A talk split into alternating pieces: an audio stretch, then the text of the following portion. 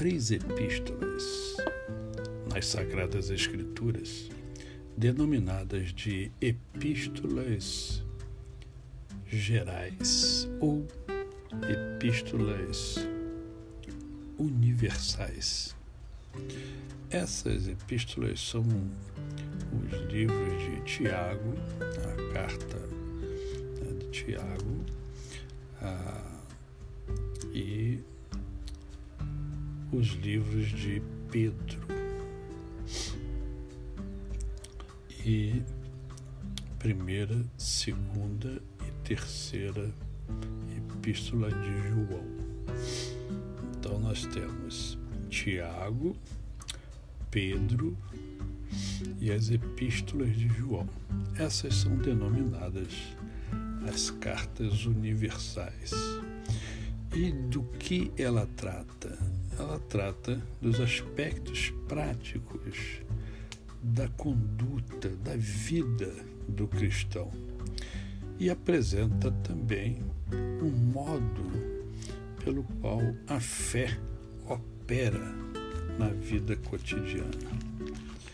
E eu estou falando isso porque o texto que eu escolhi para conversar com vocês nesta manhã encontra-se na carta de Tiago, no capítulo de número 2, verso 14, que diz assim: Meus irmãos, qual é o proveito se alguém disser que tem fé? mas não tiver obras, pode acaso semelhante fé salvá-lo? Aqui, Tiago faz um questionamento bastante pertinente. E nessa manhã eu quero que você pense um pouco na sua vida. Qual é a tua obra? Este é um título de um livro do Mário Sérgio Cortella. Qual é a tua obra? O que, que você tem deixado? Qual será o teu legado? Legado é algo que a gente vai construindo e vai deixar por aqui. Né? Então eu quero deixar algumas perguntas para você, porque é através do questionamento que a gente enriquece o nosso conhecimento que a gente cresce, que a gente desenvolve.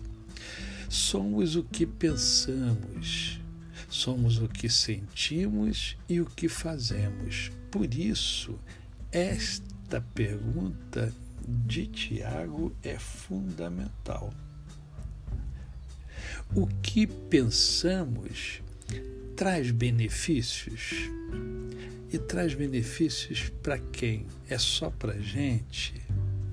Porque se for só para gente, é, fica caracterizado um egoísmo muito grande, já que nós não somos os únicos que vivemos. Nós temos que pensar né, é, de maneira que beneficie todos que estão ao nosso redor.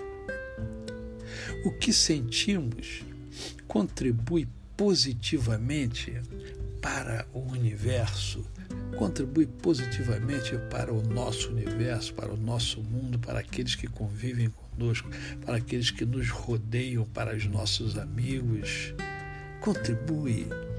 Eu tenho sentido isto. E o meu sentir contribui positivamente para as pessoas. Eu tenho dado essa contribuição. O que fazemos abençoa o próximo.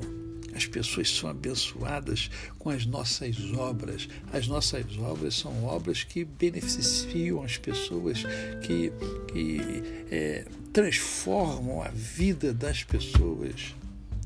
Sim, porque você nasceu para transformar transformar a sua vida e transformar a vida daqueles que convivem com você. Observe que quando você está alegre, normalmente as pessoas que estão ao seu redor ficam alegres. Alegres. E quando você se entristece, você influencia também o teu universo. Daí a importância de você pensar qual é a minha obra. Que nesta manhã você pense, sinta e você realize a sua obra e que a sua obra seja abençoadora. Para você, o meu cordial bom dia, Pastor Décio Moraes.